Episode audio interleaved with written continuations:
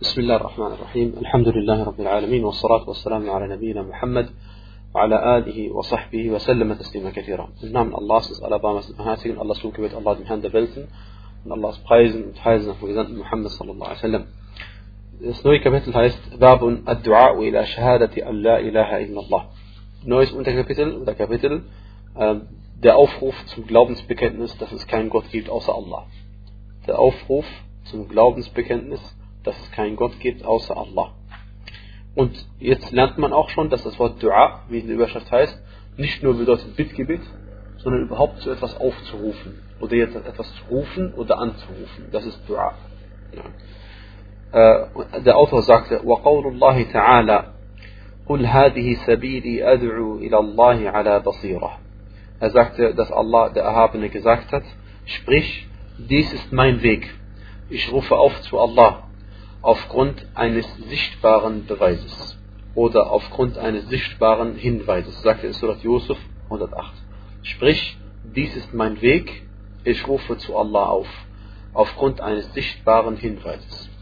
Und dieses Kapitel kommt sehr gelegen, denn der Autor hatte zuvor in den Kapiteln vorher dargelegt, was La ilaha illallah bedeutet. Und jetzt sagt er, äh, behandelt die Thematik, dass man zu La ilaha illallah aufruft andere Menschen, dass sie an diese Sache glauben sollen und es annehmen sollen. Und der Iman, der Glaube eines Menschen, kann nicht vollkommen sein, wenn er nicht zum Tawhid aufruft, wenn er nicht den anderen Menschen zu La ilaha illallah aufruft. Warum? Der Beweis dafür ist die Aussage Allah subhanahu wa ta'ala, wal asr, bei der Zeit, oder beim Nachmittag, oder beim Nachmittagsgebet. Innal insana lafi khusr, der Mensch ist wahrlich im Verlust, hat also wahrlich verloren. Illa alladhina amanu, außer denen, die glauben, wa amilu salihat und die Gutes tun. وتواصوا بالحق وتواصوا بالصبر und sich gegenseitig zum Rechten aufrufen, zur Wahrheit aufrufen, zur Wahrheit aufrufen und auch zur Geduld anhalten, sich gegenseitig zur Geduld anhalten, das heißt sich gegenseitig Geduld eindringlich empfehlen. Und diese Sura kennen wir alle auswendig und da wissen wir, dass wenn man nicht zu den Verlierern gehören will, muss man Gutes tun, an, Allah glauben oder glauben, Gutes tun und dann auch noch äh, dazu aufrufen zu dem, was man macht. Dazu aufrufen zu dem, was man macht. Und wenn man das nicht tut, dann ist der Iman unvollständig. Und wenn jemand den Weg zum Tawhid aus, äh, auswählt, dann warum wählt er ihn dazu? Warum wählt er diesen Weg überhaupt aus? Er wählt ihn aus, weil er davon überzeugt ist, dass es die Wahrheit ist. Und wenn er davon überzeugt ist, dass der Tawhid die Wahrheit ist, dann gehört es zum gut Ratschlag geben, zur Nasiha, dass man auch die anderen Menschen über die Wahrheit informiert.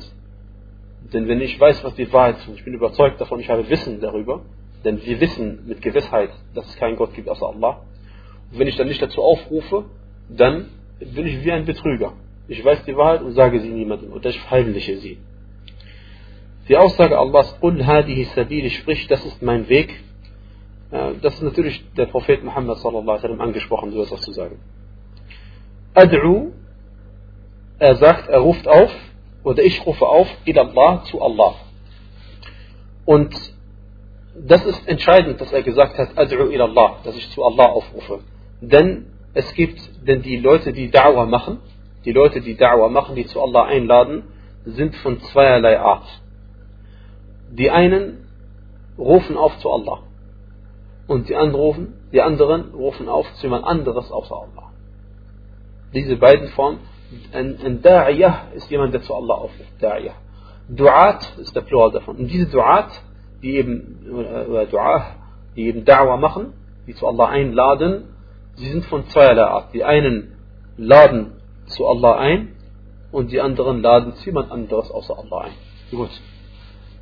Derjenige, der zu Allah subhanahu wa ta'ala einlädt, hat Ikhlas. Das heißt, er macht es nur für Allah, weil er sein Wohlgefallen erlangen möchte. Und weil er möchte, dass die Menschen zu Allah gelangen. Und derjenige, der nicht zu Allah aufruft, bei dem kann es sein, dass er zu sich selbst aufruft. Er möchte, dass die Menschen ihm folgen. Deswegen macht er Da'wah. Und deswegen findest du vor, dass er vielleicht sogar zornig wird, wenn er jemanden zur Da'wah, zum Islam einlädt und er folgt nicht, oder überhaupt irgendeine gute Tat zu verrichten einlädt und die Person tut es nicht, dann ärgert er sich, weil die Person nicht das gemacht hat, was er gesagt hat. Wenn er wirklich Ikhlas hätte, würde er sich auch ärgern, aber nicht, weil er nicht das getan hat, was er gesagt hat, sondern weil er nicht die andere Person nicht das getan hat, was Allah wollte. Das ist Ikhlas. Dass man sich freut für Allah und dass man liebt für Allah und hasst für Allah. Das gehört zum äh, Iman des Menschen, des gläubigen Menschen dazu. Gut. Äh, und deswegen sagt der Gelehrte hier, Sheikh Utaymin rahimahullah, etwas Interessantes aus der Geschichte, die er selbst miterlebt hat. Und zwar sagt er, er gibt es viele Gelehrte, die Gelehrte der Dalala sind. Gelehrte der Irreleitung. Er sagte zum Beispiel, gibt es Gelehrte, für, die für Regierungen Fatwas geben. Die extra für Regierungen gemäße Fatwas geben. Und er sagte zum Beispiel, äh, als der Sozialismus aufgetreten war, äh, ist es passiert, dass einige Menschen, auf die man zeigt, dass er, also, die man für Gelehrte hält, dass sie versucht haben, aus dem Koran und aus der Sunna des Propheten Beweise zu finden, die den Sozialismus äh, beweisen, dass er wahr ist und dass er richtig ist. Und sie haben Verse aus dem Koran subhanallah genommen, um zu beweisen, dass der Sozialismus eine vom Islam akzeptierte Wirtschaftsform ist oder was auch immer. Und das ist eine Katastrophe.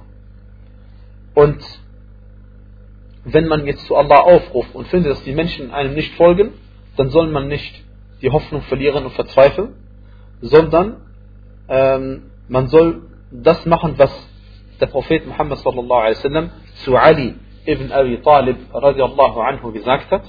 Er sagte, unfuz ala rislik, das heißt, geh langsam und vorsichtig vor, فوالله لأن يهدي الله بك رجلا واحدا خير لك من حمر النعم Er sagte, geh langsam und vorsichtig. Er sagte, als der Prophet, äh, Ali ibn Abi Talib, radiallahu anhu, wurde eingesetzt als, äh, sagt man, Armeeoberhaupt, ja, ähm, als Kommandeur der muslimischen Armee gegen die Juden von Khaybar. Gegen die Juden von Khaybar. Und äh, der, der, und dann sagte der Prophet zu ihm, geh langsam und vorsichtig vor, denn ich schwöre bei Allah, wenn Allah durch dich, Ali, durch dich einen einzigen Juden zum Islam leitet, dann ist es besser für dich als eine Herde roter Kamele. Also eine Menge von roten Kamelen und die gelten als die äh, besten und wertvollsten Kamele der damaligen Zeit. Und wenn eben jemand der Rechtsleitung nicht folgt, soll man nicht sauer sein, dass er nicht einen gehorcht hat, sondern man soll traurig sein, dass diese Menschen nicht den Weg zu Allah einschlagen wollen. Und wenn niemand ihm folgt, ist auch nicht schlimm für die Person selbst. Es weist nicht darauf hin, dass die Da'wah falsch gemacht hat. Weil der Prophet Muhammad gesagt hat, وَالنَّبِيُّ وَلَيْسَ مَعَهُ أَحَدٍ Er sagte, und am Tag der Auferstehung kommt auch, unter anderem kommen auch Propheten, äh, die gar keine Anhängerschaft haben werden. Die gar keine Anhängerschaft haben werden. Den Hadith haben wir schon erwähnt. Und außerdem, in der Da'wah genügt es, dass man den Menschen klar macht, was richtig und was falsch ist. Denn sobald die Menschen erkennen, was richtig und was falsch ist, dann, dann, dann sind sie auf sich selbst gestellt. Ja, dann, dann können sie selbst entscheiden, was sie machen wollen. Aber das Problem ist, dass viele Menschen nicht erkennen, was wahr und was falsch ist. Und deswegen muss, muss, muss der Da'iyah das den Menschen klar machen. Sei es im Bereich von der Aqidah oder anderen religiösen Sachen, ja, muss der Da'iyah den Menschen das klar machen, damit, und, damit die Menschen die Wahrheit als Wahrheit erkennen, die Falschheit als Falschheit. Dann ala basira, aufgrund eines Sicht, also der Prophet sagt, sollte ja sagen, dies ist mein Weg, ich rufe zu Allah auf. Aufgrund eines sichtbaren Hinweises. Und das bedeutet Wissen. Das bedeutet Wissen. Und somit wissen wir, dass die Da'wah zu Allah zwei Sachen beinhaltet. Erstens der Ikhlas und zweitens Wissen, Ilm. Und das meiste, was dafür sorgt, die meisten Ursachen oder das, das am meisten dafür sorgt, dass die Da'wah schief geht bei den Muslimen, sind zwei Sachen. Erstens der Ikhlas, fehlt den Menschen Sie machen es nicht für Allah. Sie rufen nicht für Allah zum Islam auf. Und zweitens, sie haben überhaupt kein Wissen über ihre eigene Religion. Wieso, wenn man nicht ihre eigene Religion kennt, wie soll man zu Allah aufrufen? Das heißt nicht, dass man alles wissen muss der Religion, Gelehrter sein muss, bevor man Da'wah macht, sondern zumindest das, wozu du aufrufst, darüber sollst du dich auskennen. Und Wissen zu haben, beinhaltet mehrere Sachen und die sind entscheidend. Erstens Wissen über das Gesetz selbst, über die Religion selbst. Dann Wissen über die Person, die man aufruft, die Person, die man anspricht. Und dann als drittes noch, dass man weiß, äh, wie man diese Person aufruft. Also es kann sein, ich habe Wissen und ich kenne auch die Person sehr gut, aber ich weiß nicht, was für die Person am besten ist. Und das ist Weisheit, dass man weiß, wie, was für die Person am geeignetsten ist. Und deswegen hat die Fatwa unseres Propheten sallam, sich manchmal unterschieden. Obwohl die gleiche Frage kam, gab es verschiedene Antworten. Und der Beweis dafür ist, dass der Prophet gesagt hat, innaka ta'ti qawman min ahli kitab. Oder min ahli kitab. Er sagte zu äh, Muad, radiallahu anhu, als er ihn in Jemen schickte, du wirst zu einem Volk kommen, das ein Volk der Schrift ist. Du wirst zu einem Volk kommen, das ein Volk der Schrift ist. Und äh, damit hat er ihm klar gemacht, dass er wissen muss, zu wem er gesandt worden ist. Denn anhand dessen weiß er, wie er die Menschen eingeht zum Islam.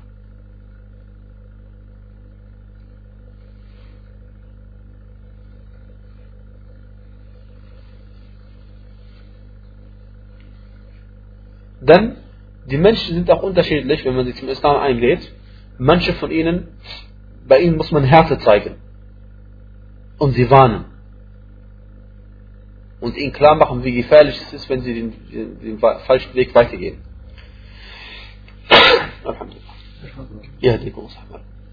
Und andere, bei ihnen muss man Weiche zeigen und weichherzig sein und nicht zu hart sein.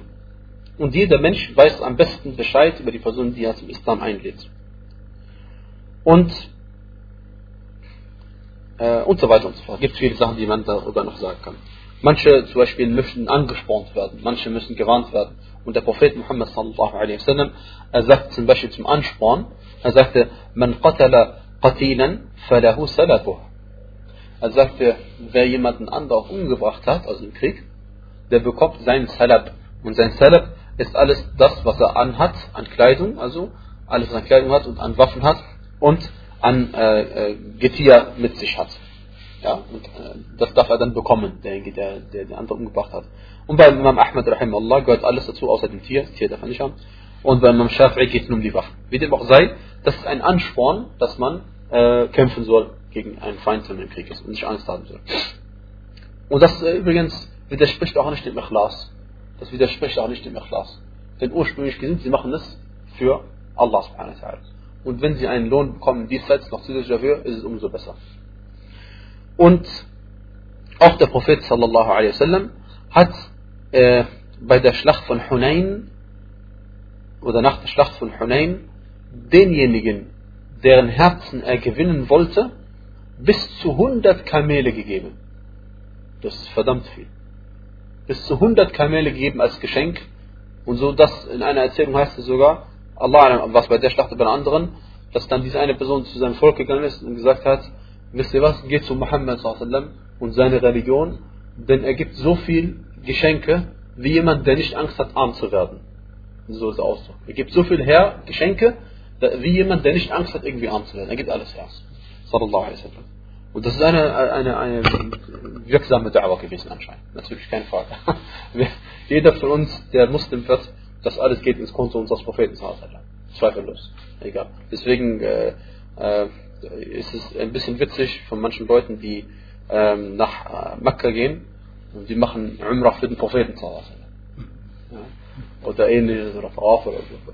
Mach es für dich selbst, weil egal was du machst, unser Prophet wird davon profitieren. Er hat Ikhlas gehabt, besseren Ikhlas kann es nicht geben und er hat die Religion verkündet und er wird bis zum Tag jede Tat, auf die er Gutes hingewiesen hat, bekommen. Und er hat auf alles Gutes hingewiesen. Es gibt nichts Gutes, auf das er nicht hingewiesen hat und nichts Schlechtes, wovor er uns nicht gewarnt hat. Und deswegen hat er die Botschaft äh, verkündet. Wir bezeugen, dass er die Botschaft vollkommen verkündet hat. Das, zusammengefasst, jemand, der keine Weisheit hat oder Unwissen hat oder äh, nicht, nicht die Person kennt, die er zumindest dann einlädt, sie macht manchmal vielleicht mehr kaputt, als sie äh, aufbaut. Gut, dann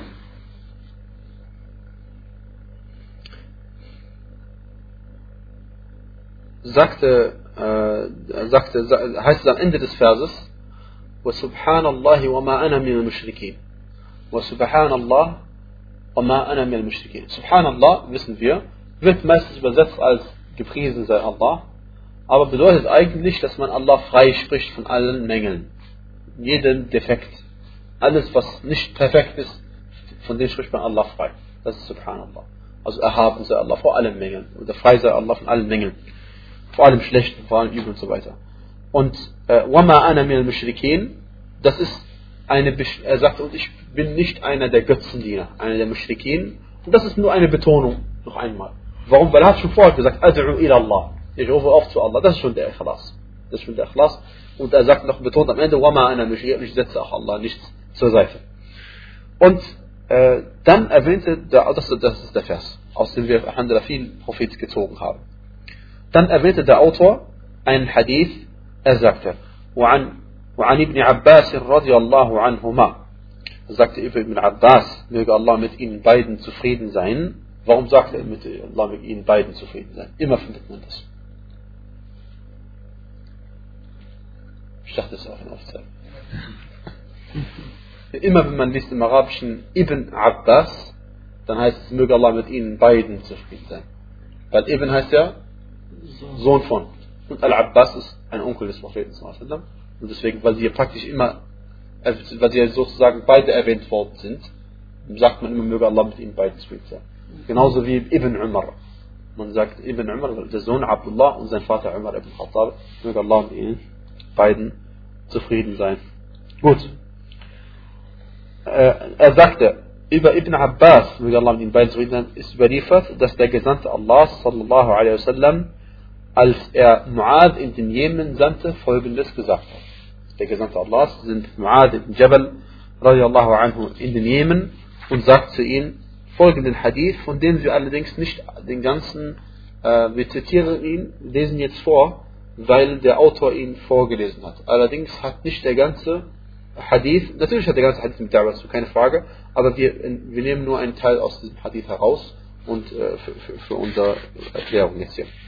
Also, der Gesandte Allah sallallahu alaihi wasallam sagte in einem goldwerten Hadith, innaka ta'ti qawman min ahli al-kitab. Er sagte, du wirst zu einem Volk kommen, das ein Volk der Schrift ist. فليكن أول ما تدعوهم إليه شهادة أن لا إله إلا الله.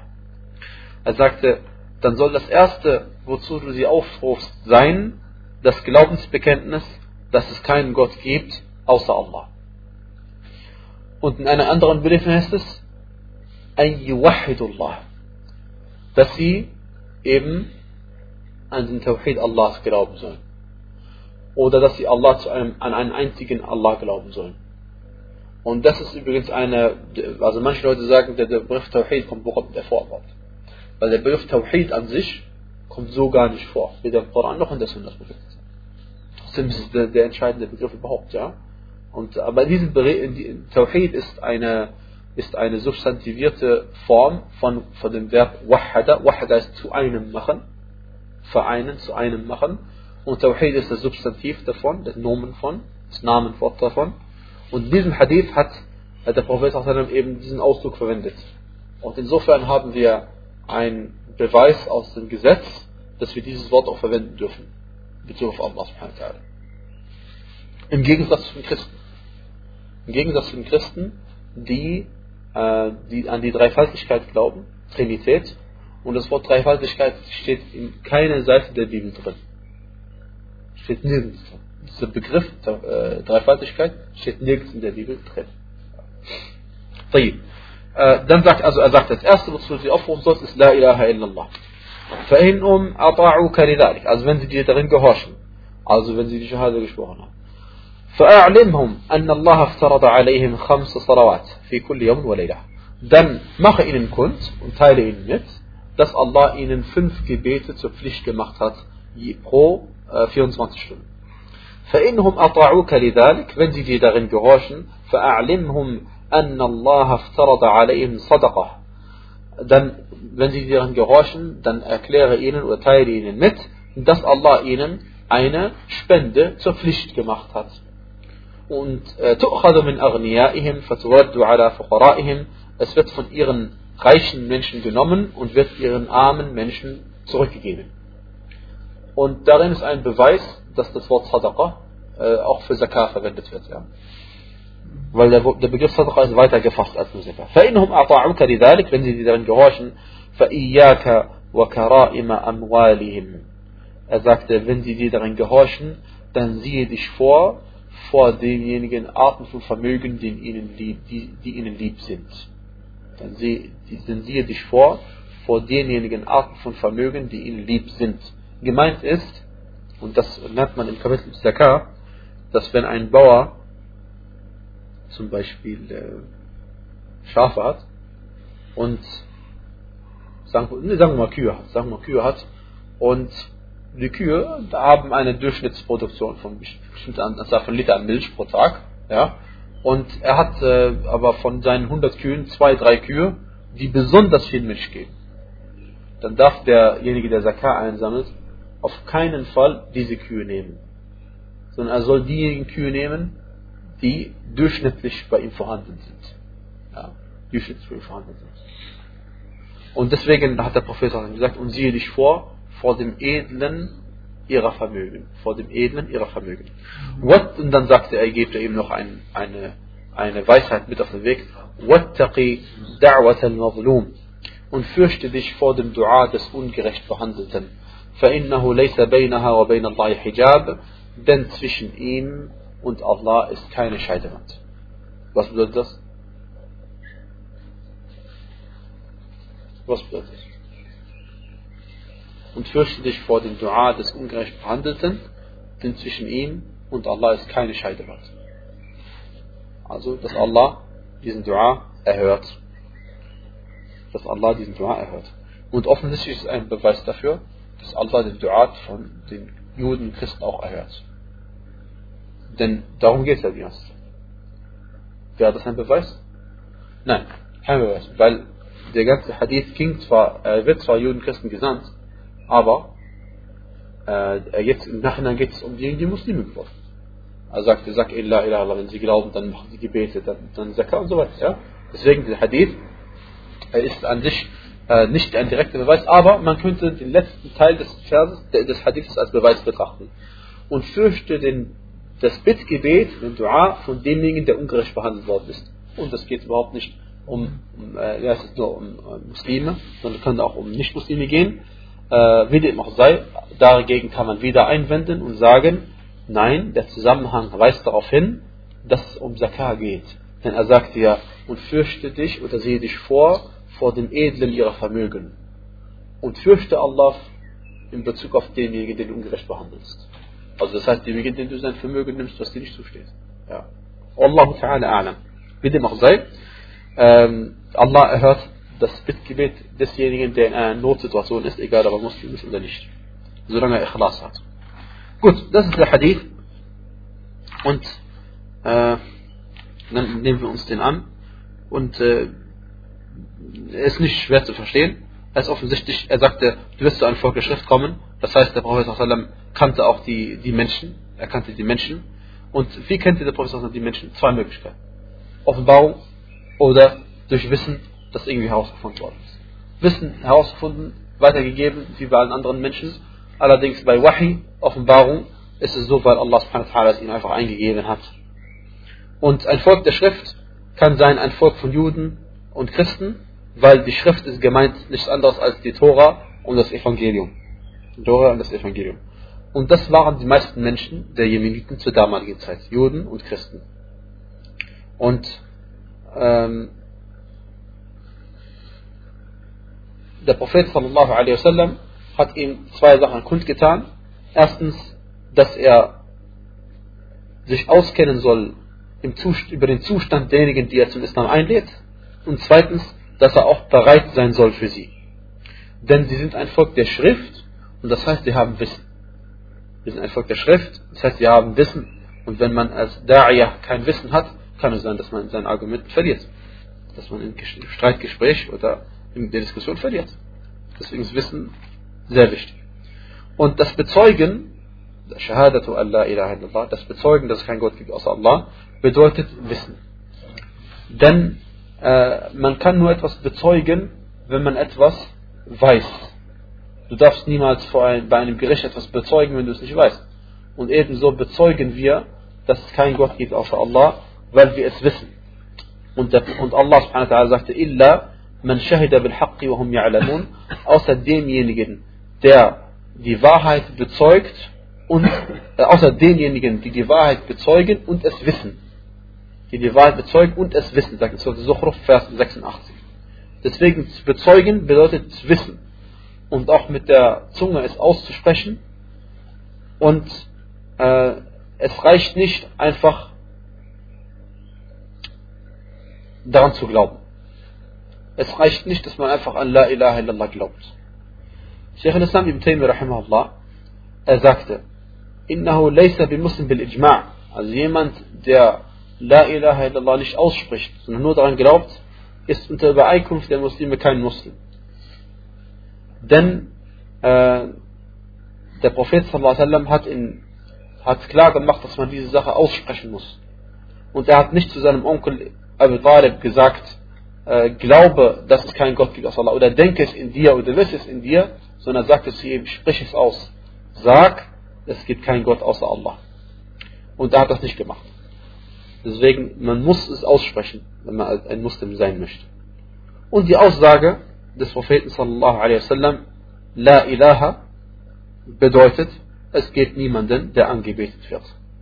Und Ilah auf Arabisch ist Al-Ma'bud, jemand, dem man Ibadah leistet. Das heißt eigentlich, das heißt Ilah. Ein Ma'luh, jemand, dem man Ibadah leistet. Also jemand Gottesdienste leistet. Und äh, bei den Philosophen bedeutet La ilaha illallah nichts anderes als es gibt keinen Schöpfer außer Allah. Und wir alle wissen, dass das nur eine Teilbedeutung dieses Wortes ist, aber nicht einmal das ursprüngliche Bedeutung, sondern was sich daraus ergibt. Das heißt, das heißt eigentlich zu sagen, La ilaha illallah bedeutet, es gibt nur einen Schöpfer, ist falsch. Eigentlich zu sagen, es gibt nur einen Schöpfer, ist falsch, weil das ist nicht das, was es sprachlich bedeutet. Religiös gesehen ist es natürlich eine von den Bedeutungen, weil wir beten diesen einen Gott deswegen an, aufgrund seiner Eigenschaften, die er besitzt, die einzigartig sind weil er es verdient hat, angebetet zu werden, ohne jemand anderes. Und einer der Gründe ist eben, weil er der Schöpfer von allem ist. Und nur zu glauben, dass Allah, wie manche Leute denken, dass wenn jemand an einen Schöpfer glaubt, dass er dann schon ein, dass er dann schon ein Muslim ist oder so ähnliches, äh, das ist falsch, weil Allah sagt im Koran, وَلَئِنْ سَأَلْتَهُمْ مَنْ خَلَقَهُمْ لَيَقُولُنَّ اللَّهِ Und wenn du sie fragen würdest, wer sie erschaffen hat, dann würden sie sagen Allah. Das heißt, die haben, das heißt, die haben zugestimmt, dass Allah der Schöpfer ist. Und das wussten sie. Und trotzdem hat Allah sie als Mushrikin abgestempelt.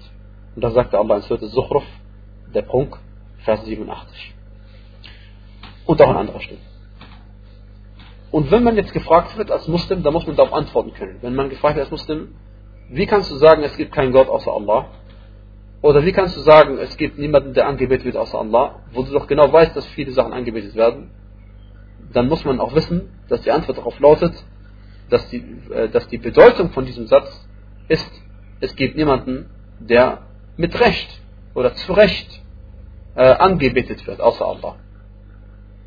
Und deswegen äh, ist der Satz natürlich in Ordnung und unproblematisch. Es gibt niemanden, der zu Recht oder mit Wahrheit angebetet wird, außer Allah subhanahu das war's. Und dann ist man, dann ist, ist der Satz klar. Weil dass es andere Gottheiten gibt, die, dass, es, dass es Sachen gibt, die angebetet werden von den Menschen, ist klar. Das gibt ja kein Schirk. Gut.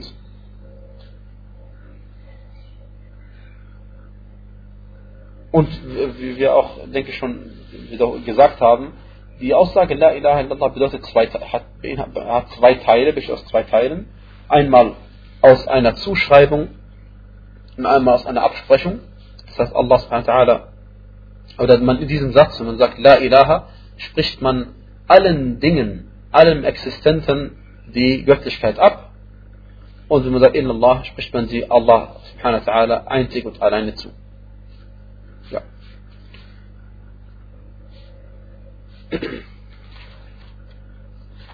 Dann machen wir eine zwei, dreiminütige Pause und machen dann inshallah.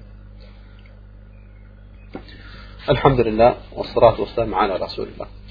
Als nächstes erwähnt, wir sind ja immer noch beim Kapitel, äh, wir haben gesagt, wenn man gelernt hat, was La ilaha illallah bedeutet, wenn man seine Religion kennt, dann ist man verpflichtet, anderen Menschen mitzuteilen, was diese Religion ist. Das ist das Thema heute. Und äh, wir haben jetzt äh, ein, äh, zwei, zwei Beweise dafür gebracht, aus der Hunde des Propheten, äh, ein Beweis aus dem Koran, ein Vers aus dem Koran und dann eine, ein Hadith aus der Sunna des Propheten. Und jetzt erwähnen wir noch einen dritten Beweis, und zwar einen zweiten Hadith aus der Sunna des Propheten. Er sagte, وَلَهُمَا عَنْ سَهْلِ بْنِ سَعْدٍ Er sagte, und die beiden haben auch ein Hadith herausgegeben oder überliefert über Sahel Sa'ad. Er meint die beiden Bukhari und Muslim, weil der Hadith, den wir gerade erwähnt haben, bei Bukhari und bei Muslim ist. Er sagte, dass eben auch äh, Bukhari und Muslim ein Hadith überliefert haben über Sahel ibn Sa'ad, möge Allah mit ihm zufrieden sein, dass der Gesandte Allah sallallahu alaihi wasallam am Tage von Khaybar folgendes sagte. Ähm, nur eine kleine Bemerkung bei Versen aus dem Koran oder Hadithen und manchen Zitaten erwähne ich öfter erst die arabische Originalversion. Das hat einen bestimmten Sinn. Das hat einen bestimmten Sinn. Äh, einer der wichtigsten Sinne ist, der wichtigste überhaupt ist, äh, dass ich diese Sache erwähne auf Arabisch und wenn dann jemand Arabisch versteht, hat er das Arabische sowieso verstanden, im Original. Ja? Und wenn jemand das Arabische versteht dann hört, und hört dann die Übersetzung, die ich gebe, und angenommen, ich habe einen Übersetzungsfehler gemacht, ja, dann ist meine, meine Quelle ist der arabische Text, nicht die deutsche Version. Denn es kann sein, man macht Übersetzungsfehler. Oder jemand sagt, nein, nein, das hättest du anders übersetzen sollen und so weiter und so fort, dann ist es ein Hinweis für mich sehr gut. Ja. Äh, ein zweiter, ein zweiter Sinn ist, besonders wenn man mündlich redet, ist, dass man seine Gedanken strukturiert also man sagt sein Vers auf Arabisch, dann empfinde ich es viel einfacher, es im Kopf zu übersetzen, als wenn ich äh, den deutschen Vers oder so direkt vortragen würde. Ja. Das, das sind die Hauptgründe und Allah weiß am besten. Er sagte, der Gesandte Allah sallam, لأعطين الراية غدا رجلا يحب الله ورسوله ويحبه الله ورسوله. Der Gesandte Allah sallam, sagte, ich werde morgen die Fahne einem Mann geben, der Allah liebt und seinen Gesandten. Und Allah und sein Gesandter lieben ihn. Und gemeint ist morgen, weil morgen wollten sie vorgehen gegen Khaybar, die Juden von Khaybar. Wollten sie äh, ein für alle Mal äh, sie aufrufen zum Islam oder sie eben bekriegen. Ja, eins von den beiden Möglichkeiten hatten sie. Oder Jizya, Wallahu. Und äh, der Prophet sallam, sagte eben den, den Sahaba, morgen werde ich einem Mann die Fahne geben, und das heißt, er ist der Kommandeur der, der Armee, äh, und diese Person liebt Allah und seinen Gesandten und Allah und sein Gesandter lieben ihn. Und das ist natürlich ein, eine Shahada, ein Zeugnis. Das ist kein besseres Zeugnis als das, denn er bezeugt, was im Herzen dieses Menschen ist. Und das kann er nur gewusst haben, gewusst haben von Allah. Und er bezeugt, dass Allah und sein Gesandter ihn lieben. Über sich selbst weiß er es, aber über Allah hat er es auch erfahren. Allah, äh, der Prophet sagte weiterhin, يفتح الله على يديه durch dessen Hände Allah den Sieg herbeibringen wird. Also es ist schon mal klar, sie werden gegen die Juden von Khaybar gewinnen. Fertig. فبات الناس يدوكون ليلتهم أيهم يعطاها und die Menschen, gemeinte Sahaba, haben dann die Nacht verbracht, um zu überlegen und nachzudenken, wer diese Person wohl ist. فلما أصبحوا غدوا على رسول الله صلى الله عليه وسلم كلهم يرجو أن يعطاها als sie dann am Morgen aufgewacht sind, sind sie zum Gesandten Allah sallam, früh gegangen und jeder von ihnen hat gewünscht, dass er derjenige ist, der diese Fahne erhalten wird. Äh, dann sagte der Gesandte Allah sallallahu alaihi wasallam, Aina Ali ibn Abi Talib. Er sagte, wo ist Ali ibn Abi Talib? فقيل هو يشتكي عينيه. Dann sagte man zum Gesandten Allah sallallahu alaihi wasallam, er hat Augenschmerzen. فأرسلوا إليه فأتي به. Dann haben sie nach ihm gesandt oder nach ihm geschickt und dann hat man ihn gebracht. فبسق على عينيه ودعا له فبرأ كأن لم يكن به وجع.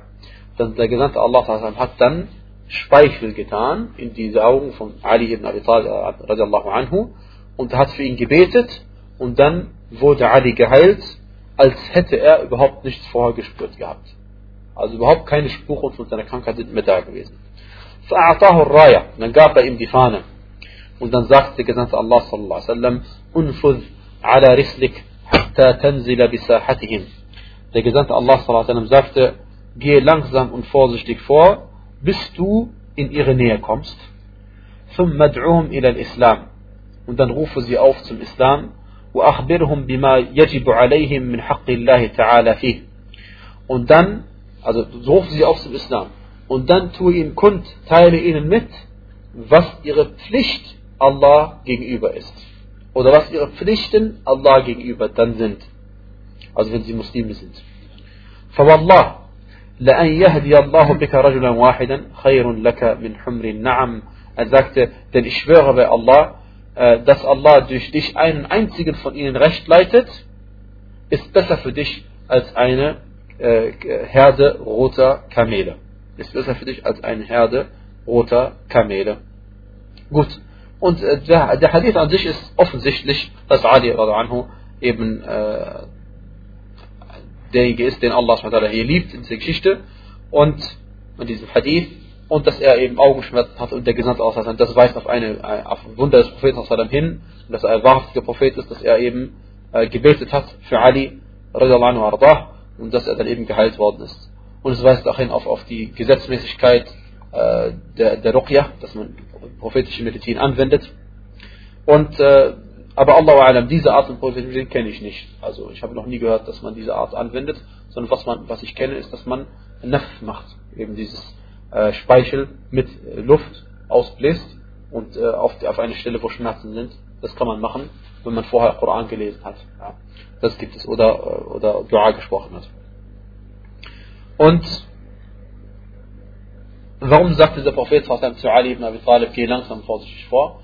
Weil äh, die Juden äh, bekannt sind in unserer Scharia als ein Volk, das ihre Gesetze nicht einhält und hinterlistig ist und bricht.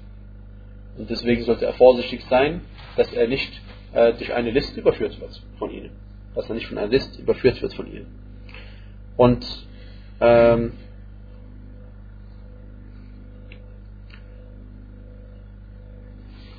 der Prophet sallam, sagte, bis du in ihre Nähe kommst. Das heißt, bis du in ihre Nähe kommst, da wo sie sich befinden. Und der Prophet sallam, sagte nämlich, Inna idha nazalna bisahati qawmin fasa'a sabahul mundarin. Der Gesandte Allah sallam, sagte, wenn wir in die Nähe eines Volkes ankommen, wenn wir in die Nähe eines Volkes ankommen, dann sagt er, wie böse wird dann der Morgen der Gewarnten sein. Wie böse wird dann der Morgen der Gewarnten sein. Und diese Sache gilt nur, wenn man sich auf dem Weg des Propheten befindet und nach dem Propheten handelt. Wenn man allerdings sich einsetzt für eine Sache, Krieg führt oder ähnliches, äh, im Namen äh, der eigenen Nationalität oder des eigenen Volkes, dann wird man niemals jemandem äh, besiegen können für Allah. Geht überhaupt nicht. Gut, aus diesem Hadith lernen wir, dass es nicht nur ausreicht, die Menschen zum Islam aufzurufen, sondern dass man genauso als Da'iyah verpflichtet ist, den Menschen mitzuteilen, den Menschen mitzuteilen, was ihre Pflichten dann sind, wenn sie Muslime geworden sind. Und jetzt gibt es eine Angelegenheit bei den Gelehrten. Was soll man zuerst tun? Soll man den Menschen zuerst mitteilen, was ihre Pflichten sind, wenn sie Muslime geworden sind? Oder soll man, also soll man erst ihnen ihre Pflichten mitteilen und sagen, das sind eure Pflichten, wenn ihr Muslime wäret? Oder soll man sie erst im Islam aufrufen, wenn sie Muslime geworden sind, ihnen dann ihre Pflichten mitteilen? Äh, in diesem Hadith offensichtlich hat der Prophet ihnen mitgeteilt, der Ali gesagt, dass er sie erst zum Islam einladen soll. Wenn sie dann Muslime geworden sind, dann soll er ihnen mitteilen, was ihre Pflichten sind. Und der Gelehrte sagt hier, äh, am besten ist es, äh, dass man äh, die, dass man die Menschen kennt, mit denen man verhandelt. Dass man die Menschen kennt, mit denen man, äh, mit denen man redet. Und wenn man Angst hat, dass sie vielleicht den Islam verlassen, nachdem sie ihn angenommen haben, weil man ihnen erst hinterher die Pflichten klar gemacht hat, dann sollte man ihnen die Pflichten erst vorher klar machen. Und ansonsten kann man auch äh, den Menschen äh, erst einmal zum Islam aufrufen, denn manche Menschen, wenn sie Muslime geworden sind und der Iman in ihre Herzen eingetreten ist, dann werden sie äh, auch das alles annehmen, was Allah ihnen mitgeteilt hat.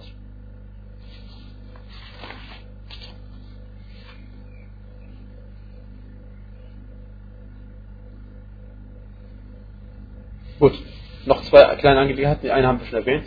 Und zwar, warum rote Kamelherde? Weil das sind die teuersten gewesen damals.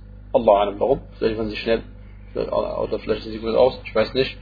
Äh, und äh, die Aussage des Propheten sallam, Allahu bika, das heißt, wenn Allah durch dich einen einzigen Recht leitet, ist es besser für dich als eine Herde von Kamelen.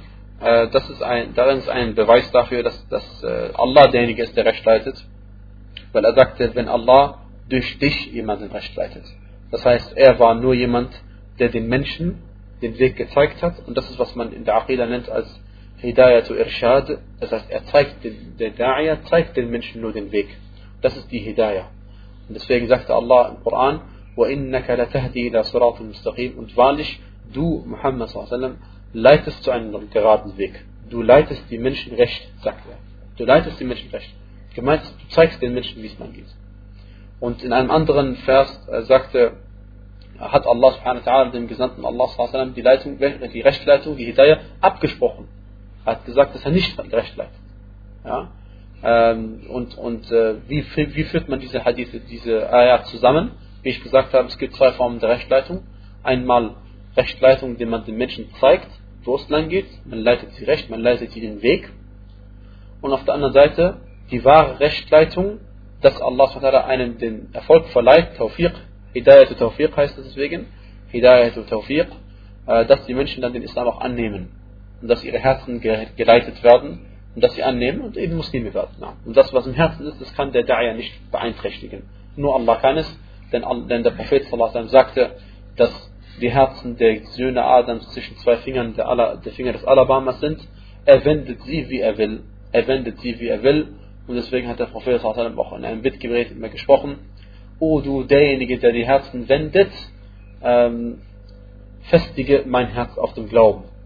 O du derjenige, der die Herzen wendet, festige mein Herz auf dem Glauben. Ja muqallib al-qulub, thabbit qalbi ala dinik.